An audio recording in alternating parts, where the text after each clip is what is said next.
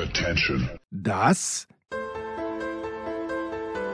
sind die Daily Nuggets auf Sportradio 360.de.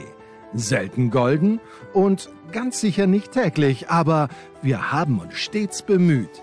Also meistens. Nun gut, zu besonderen Anlässen, wie eben heute zum Thema es gibt viel zu besprechen und der Enkermann hat keine Zeit, weil du, weil du zur Not gerufen wurdest, Enkermann. Was ist da los? Premier League am Wochenende. Elaboriere bitte.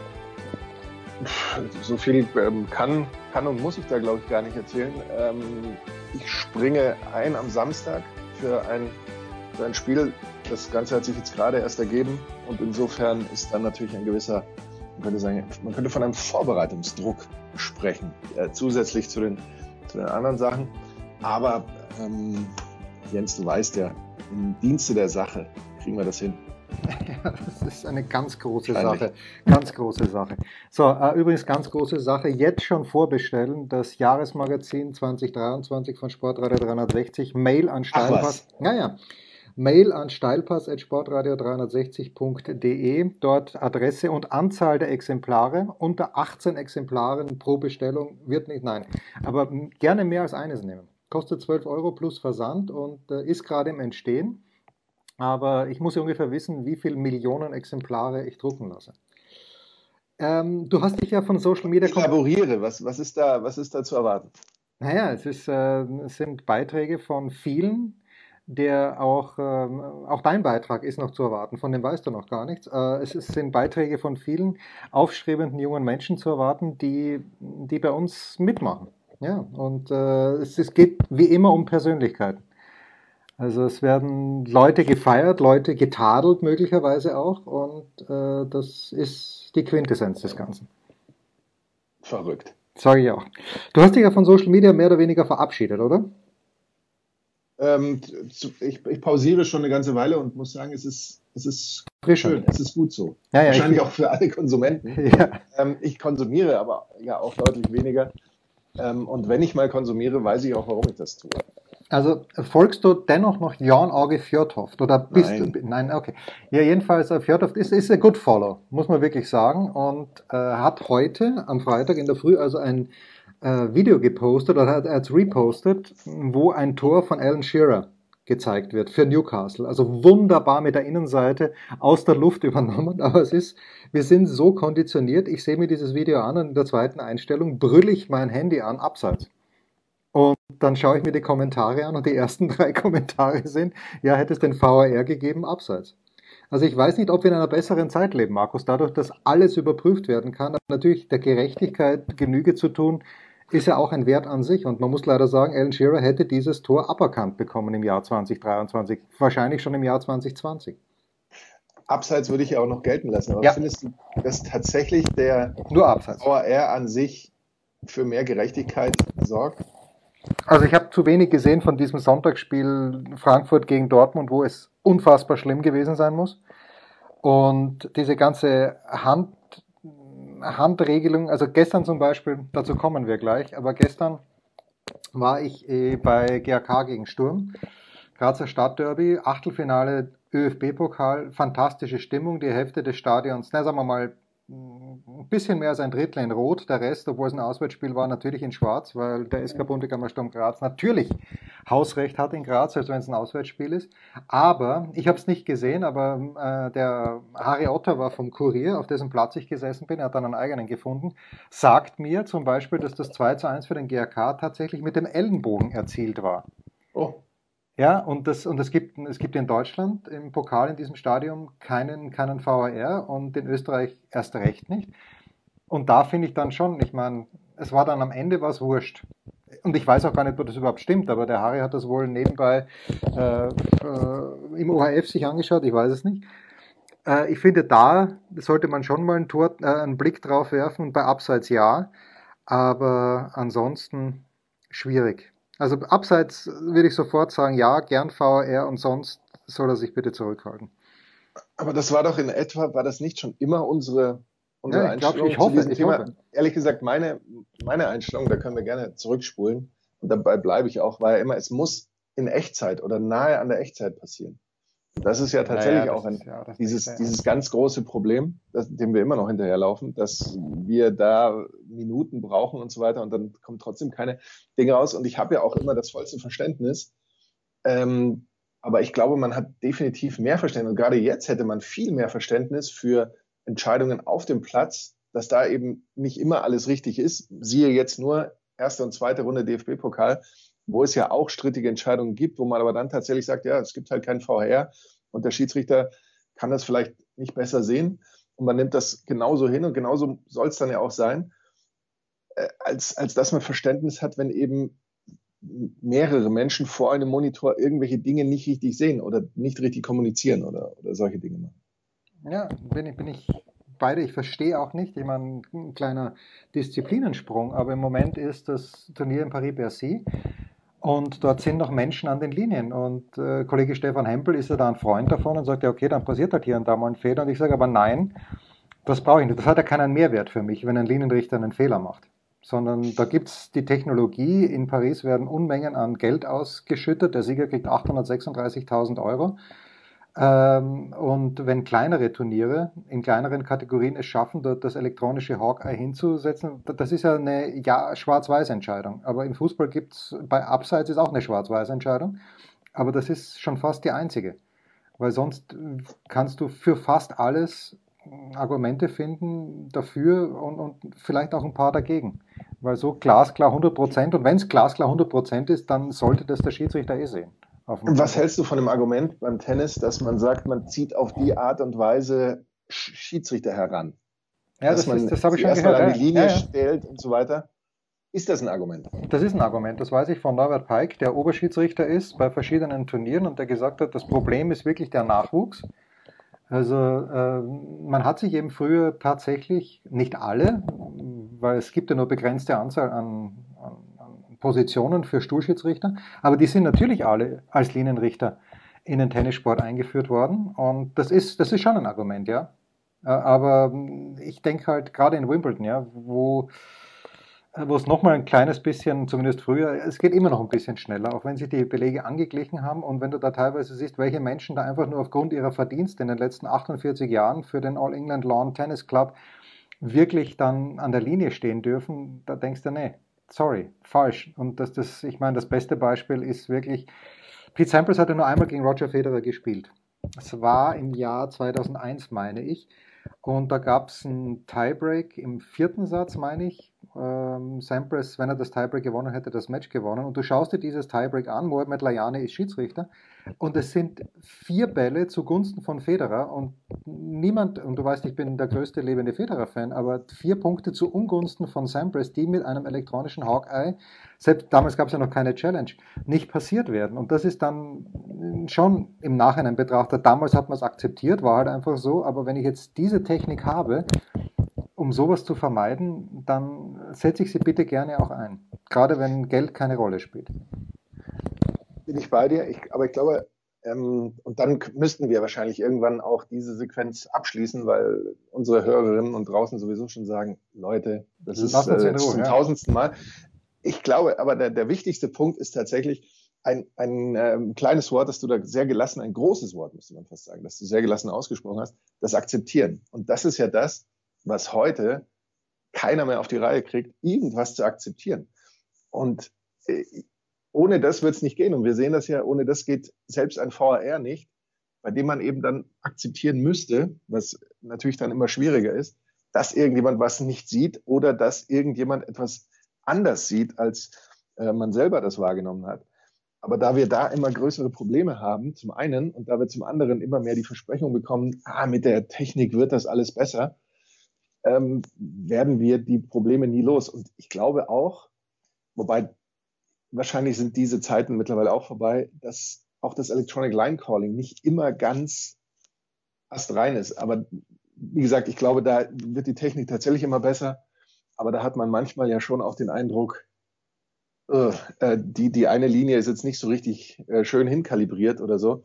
Aber da, da kommen wir hin und äh, dann müssen wir nur noch die, die LED-Regel aufgeben, ähm, dann bin ich ähm, damit zufrieden.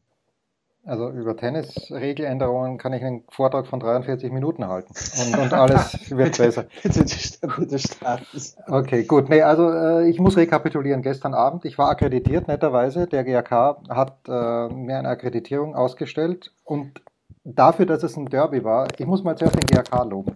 Mit allem drum und dran. Ja, ich bin ja ein in der Wolle gefärbter Schwarz-Weißer, aber selbst der Plattsprecher war in einer Art und Weise fair, wie ich glaube, dass es umgekehrt nicht gewesen wäre, ja. War es dir äh, schon fast unangenehm? Ja, es war, war bemerkenswert, wirklich. Also wirklich der Plattsprecher vom GRK, dann äh, verletzt sich ein Sturmspieler, äh, Chatter, Vorname nicht Bakari, aber Sidi, Sidi Chatter, vielleicht auch sogar Sidi Yatta und äh, wird, äh, humpelt eben raus und da sagt der Plattsprecher, ja, Wechsel beim SK Bundegammer Sturm Graz, reingekommen ist Manfred Zakaria, raus geht Sidi Chatter, wir wünschen ihm gute Genesung. Und ich meine, das äh, würde zwar die gute Kinderstube sowieso voraussetzen, aber dass es gemacht wird, schön. So, dann, also Graz ist übrigens, wer es nicht kennt, Graz ist eine grandiose Stadt, klein, aber du fällst wirklich von einem Café ins nächste Restaurant. Ich weiß gar nicht, wie die alle überleben können, aber offenbar tun sie es, wirklich schön. Und ich komme da zu diesem Stadion hin und gehe äh, dort rein, wo ich dachte, der Medieneingang ist. Da stehen zwei sehr, sehr kompetente junge Menschen mit Migrationshintergrund und sagen, musst du gehen, Tiefgarage, heute Presse dort. Na gut, gehe ich dorthin, komm, äh, und es sind viele Leute dort, es regnet ein kleines bisschen, äh, gehe, treffe, finde tatsächlich nach viermaligem Nachfragen den Presseeingang den richtigen, dann sagt sie mir, wo ist Ihre Akkreditierung? Sag ich, ich dachte, die kriege ich hier. Nein, nein, die kriegen Sie an Kasse 8, muss ich nochmal raus, mich in die, in die Meute stürzen, habe ich die aber dann bei Kasse 8 bekommen. Und ich war ja schon einmal dort und das ist ein vergleichsweise kleiner Raum. Also wenn man es zum Beispiel mit den Pressemöglichkeiten des FC Bayern München der Allianz Arena vergleicht, da ist wahrscheinlich jeder Raum klein. Aber in Graz ist halt wirklich klein. So, und dann bin ich dort und trinke ein bescheidenes Getränk, nehme mir ein Stückchen Kuchen und sehe plötzlich Herbert Prohaska dort sitzen.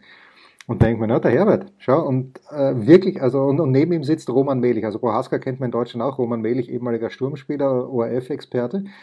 Und der Prohaska wirklich a man of the people. Muss man wirklich sagen. Also eine Legende des österreichischen Fußballs, heuer 70 Jahre alt geworden, sitzt dort mit Roman Melich, hat ein Bierchen vor sich, schon vor dem Spiel, obwohl er ORF-Experte ist. Es könnte ein alkoholfreies gewesen sein. Aber total nett sitzen noch drei andere Leute am Tisch und er erzählt einfach Schwänke aus seiner Jugend. Das hat mich schon mal abgeholt. Und der Sturm dann 3-2 gewonnen hat, hat mich umso mehr abgeholt. Wirklich ein, ein sehr runder, netter Abend, Markus. Das freut mich. Ja, ja, war wirklich schön. Ja. Äh, ich wollte eigentlich noch viel mehr erzählen, aber das war schon. Aber ey, du wolltest uns doch erzählen, wie, du, wie, du, wie dein Transporterlebnis war. Äh, aus Wien? Aus ja. Wien, oder? Ja, ja, ich bin wieder zum zweiten Mal jetzt schon beinahe begeistert vom Flixbus. Weil, äh, wenn man erstaunlicherweise das Internet, das WLAN im Flixbus, also ich habe es nicht ganz auf die Spitze getrieben und versucht, dann irgendwas zu streamen, aber das WLAN im Flixbus ist so viel besser als das WLAN in irgendeinem Zug, in dem ich im letzten Jahr gesessen bin. Das ist beeindruckend und ähm, wir waren sogar eine Minute früher, was noch nie passiert ist mit, mit irgendeinem Zug, mit dem ich gefahren bin. Ähm, ich kann das nur empfehlen. Sehr, sehr angenehm. Das Einzige, wo ich kleine Verbesserungsvorschläge, aber ging wahrscheinlich nicht, ich bin oben gesessen und ganz ehrlich, dieses aufklappbare Dingens, wo man den Computer draufstellt, das war ein kleines bisschen klein. Kleines bisschen klein. jetzt geht's aber, jetzt geht's aber wirklich lang. Naja, ich meine, auf der anderen Seite, äh, Steckdose hat funktioniert, wie gesagt, WLAN war gut und äh, kompetenter Busfahrer, also alles gut. Ich kann es nur empfehlen. Und billiger als die Bahn, das kommt noch dazu, deutlich billiger als die Bahn. Äh, ich, ich, bin, ich stehe jetzt ja kurz vor einer sechsstündigen Heimfahrt mit dem Zug aus Graz. Das ist auch kein Spaß sechs Stunden von Graz, weil in jedem obersteirischen Kuhdorf gehalten wird. Sehr mühsam. Was wäre die, die Flixbus-Alternative? Gibt es keine. Aber du könntest zum Beispiel irgendwie über Wien fahren oder so. Ja, aber dann bin ich auch sechs Stunden unterwegs. Wahrscheinlich eher, eher länger. Und da müsste ich jetzt auch irgendwie äh, hier aus dem sehr beschaulichen, um es positiv auszudrücken, Volzberg irgendwie nach Graz kommen zum Flixbus. Also äh, jetzt steige ich hier in den Zug, was auch nicht äh, prickelnd ist, aber der fährt eben mitten zum Hauptbahnhof in Graz und von dort aus geht es dann nach München. Aber du siehst, wenn, wenn du ähm, du erwartest natürlich, dass der Zug dich in, im beschaulichen Volzberg abholt, erwartest aber auch, dass er an keinem anderen beschaulichen Ort hält. Okay, na, folgendes. Wenn ich hier, wenn ich hier ähm, mit dem Auto zum Hauptbahnhof Graz fahren würde, bräuchte ich bei Normalverkehr 27 Minuten. Mit dem Zug, der eigentlich den direkten Weg hat, dauert 47 Minuten. Und äh, ja, ich fahre ja eben im Zug, aber es ist halt alles ein bisschen anstrengend. Wir müssen das akzeptieren. Ja, nee. Ähm, was ich noch ansprechen wollte, aber das machen wir erst nach dem Kurzpass, ist, dass es einen neuen Asterix gibt. Ach was. Ja, aber erst nach dem Kurzpass. Also den Asterix gibt es schon jetzt, angesprochen wird er nach dem Kurzpass. Was gibt es Neues? Wer wird wem in die Parade fahren? Wir blicken in die Glaskugel. Der Kurzpass von Sportradio 360 präsentiert von uns selbst mit Sky-Kommentator Markus Gaub. Und mit dem Flixbus Jensi. Du hast ja, Markus, letzte Woche sehr, sehr schön gesagt. Was war nochmal das Freitagabendspiel? Mainz gegen Bochum, glaube ich, oder? Oder Bochum gegen Mainz? Ja, ich glaube. Es kann sein. Ja, ja, wo du gesagt hast, ähm, welche Liga eigentlich? Heute Abend ist es schon wieder soweit, wo man sich fragen könnte, welche Liga. Aber das tun wir nicht, weil unser lieber Freund Marco Hagemann das bei der Zone kommentieren wird. Aber wir tun es trotzdem. Komm, es ist äh, Darmstadt gegen den VfL Bochum bei einem ehemals befreundeten Wettbüro. 2,37 die Quote für einen Heimsieg von Darmstadt, 3,75 Unentschieden, 2,87 der, ähm, der Auswärtssieg. Jetzt schaue ich mal. Das ist nicht das ausgeglichenste Spiel des Wochenendes, aber fast. But anyway, heute Abend, also Marco verspricht sich kein wunderschönes Spiel, aber ein Kampfspiel. Und ähm, aus irgendwelchen Gründen lese ich jetzt hier, das häufigste Resultat zwischen SV Darmstadt 98 und VfL Bochum ist 1 zu 2. Aber das sehe ich ja nicht, weil irgendwie Darmstadt, äh, wir erinnern uns, vergangenes Wochenende in München bis zur Halbzeit souveränes 0 zu 0. Und was danach passiert ist, habe ich verdrängt. Ich weiß es nicht mehr. Ähm, nicht viel, glaube ich. Nicht viel, glaube ich auch nicht. Und äh, deshalb sehe ich hier äh, ein solides 1 zu 1 voraus, Markus. Mehr möchte ich dazu gar nicht sagen zu diesem Dreckspiel. Bochum ist übrigens noch sieglos in der Bundesliga. Ähm, so viel zum Thema, ähm, da gehört ja auch fast zwangsläufig hinzu, äh, Tore erzielen oder viele machen oder hinten keine reinlassen oder so. Ähm, was wiederum ähm, den, den einen oder anderen interessanten Moment vielleicht bringen könnte. Sa Sage ich aber jetzt auch nur, ähm, um den Hörerinnen und Hörern es nicht komplett zu vermiesen, ähm, da heute vielleicht bei Marco Hagemann mal, mal reinzuseppen. Alles andere als ein 0 zu 0 oder vielleicht ein 1 zu 1 würde mich würde mich sehr überraschen. Aber ich glaube, mit deinem Tipp X bist du ganz nah an den Herzen äh, des Ergebnisses, der Ergebnisse. Gestern übrigens. Was ist das denn für ein Satz schon wieder? Ja, ja. überlege ihn dir nochmal und versuche ihn vielleicht neu zu formulieren. Aber gestern habe ich auch in der Big Show gesagt zu Martin Konrad, der, mit dem ich mich davor getroffen habe in Graz, in einem sehr netten äh, Café, übrigens Cosimo. Wer in nächster Zeit mal in Graz vorbeischaut, Café oder Bar Cosimo sehr, sehr nett. Ähm, Habe ich gesagt, also Martin, ich weiß nicht, wer das Tor schießt, aber mehr als ein Tor fällt heute am Abend nicht. Es ist 3-2 für Sturm ausgegangen. Also ich bin sehr, sehr nah an der Wahrheit gelegen. Ja, so, äh, Samstagnachmittag interessante Spiele, jetzt keine Brüllerspiele, vielleicht das interessanteste Hoffenheim gegen Bayer Leverkusen, aber dann natürlich um 18.30 Uhr und da ist eine, eine schöne Tradition, Markus, dass wir bei diesem Spiel auch auf möglicherweise ein paar andere Wetten schauen, äh, nämlich äh, zwischen Borussia Dortmund und dem FC Bayern München, Samstag 18.30 Uhr, moderiert von Sebastian Hellmann, kommentiert von Wolle Fuß. Zuerst die Quoten, 1,75 Auswärtssieg Bayern, das heißt die Bayern klarer Favorit, ich weiß nicht, ob ich das auch so sehe, 4 zu 1 äh, die Quote für einen Heimsieg, 4,33 unentschieden. Jetzt habe ich in dieser Woche wirklich oft gehört, wann, wenn nicht jetzt? Wer, wenn nicht wir? Warum, wenn nicht dort? Na, letztere beides habe ich nicht gehört, aber Borussia Dortmund sehr pragmatisch in diesem Jahr, gewinnt die Spiele so wie gegen Hoffenheim im Pokal als dann wirklich bessere Mannschaft, halt nur mit 1 zu 0. Und ich frage mich halt, ist es jetzt wirklich so weit? Wir hatten es im Herbst ja schon öfter, dass die Bayern zurückfallen. Aber wie siehst du diese Gemengelage? Zum 134. Mal seit Bundesliga-Gründung kommt es zu diesem Duell.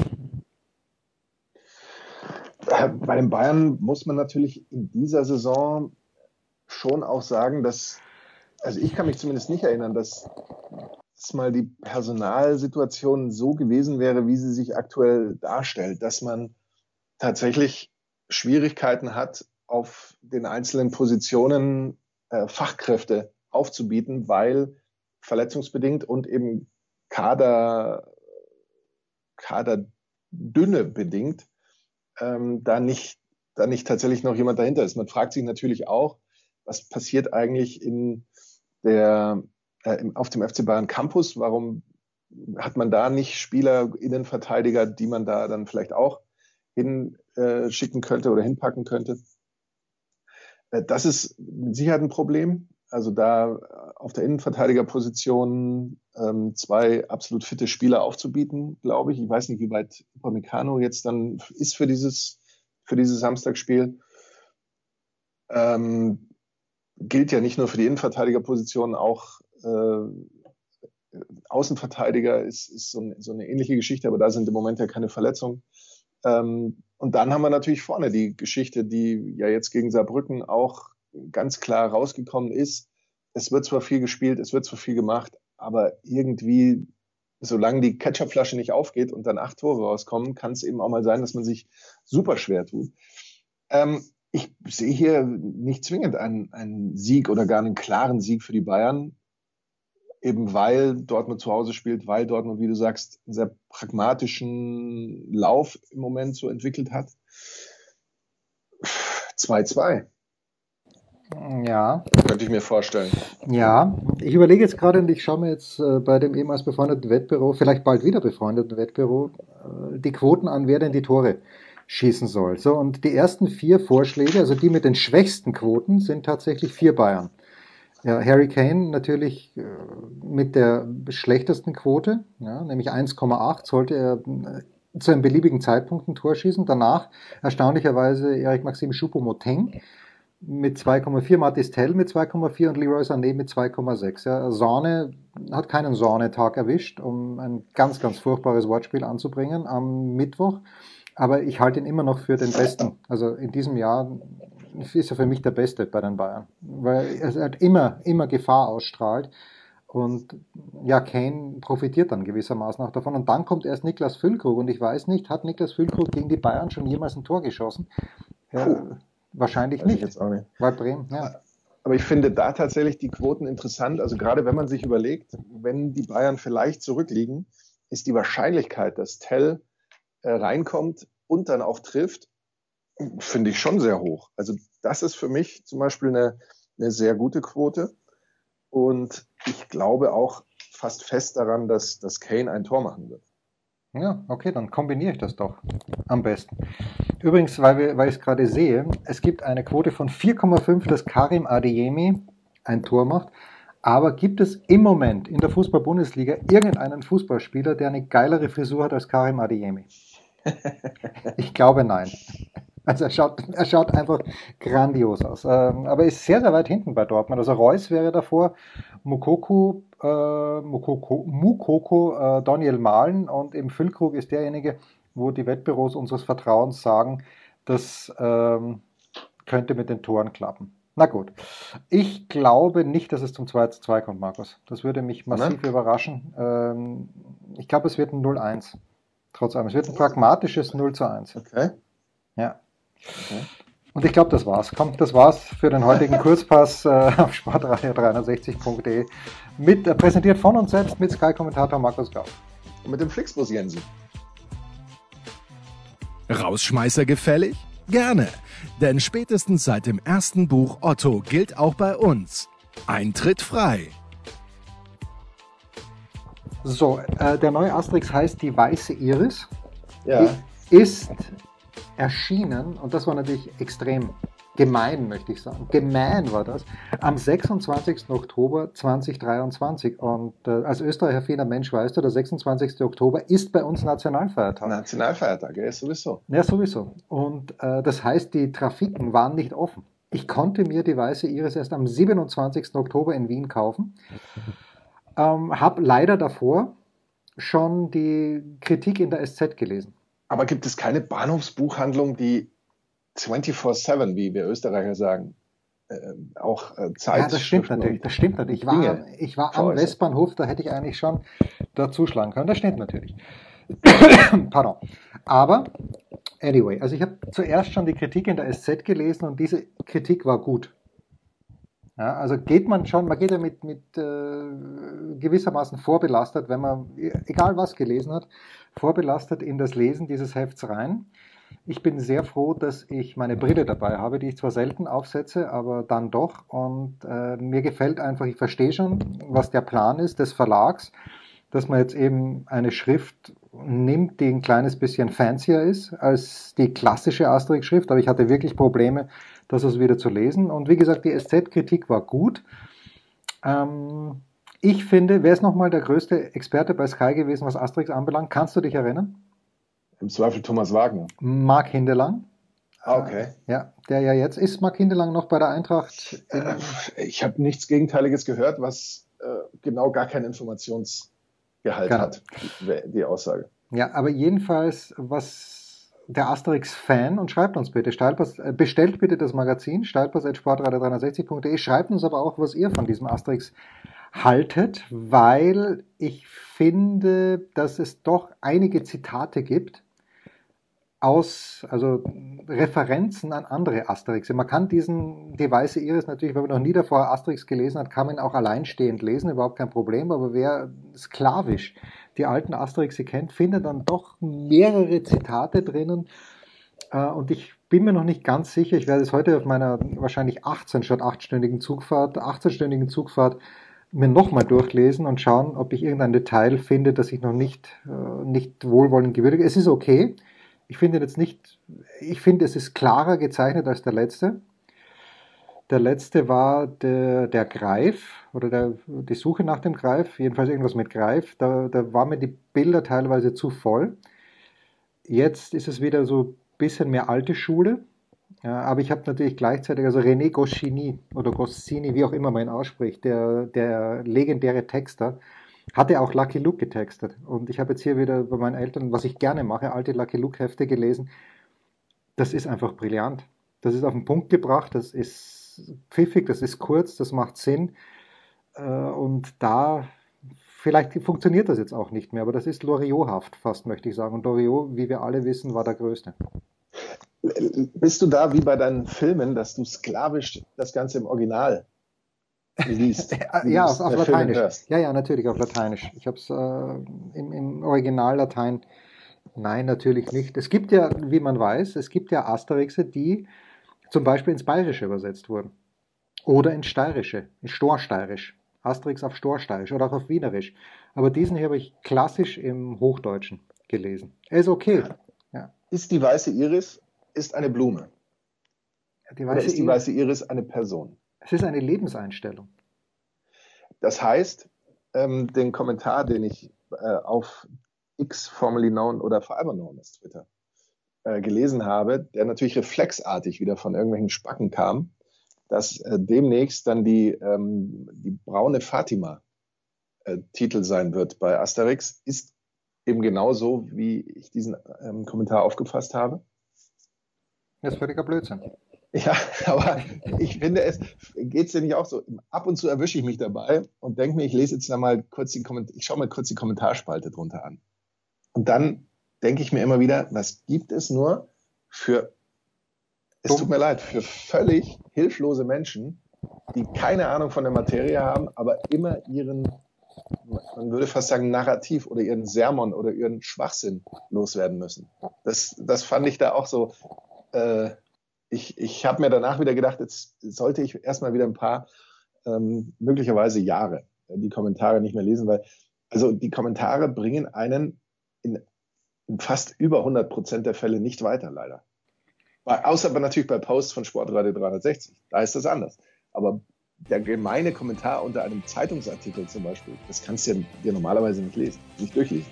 Ja, habe ich auch ab und zu mal gemacht oder Kommentare unter Posts von weiblichen Politikern. Ja, also Wahnsinn, Wahnsinn.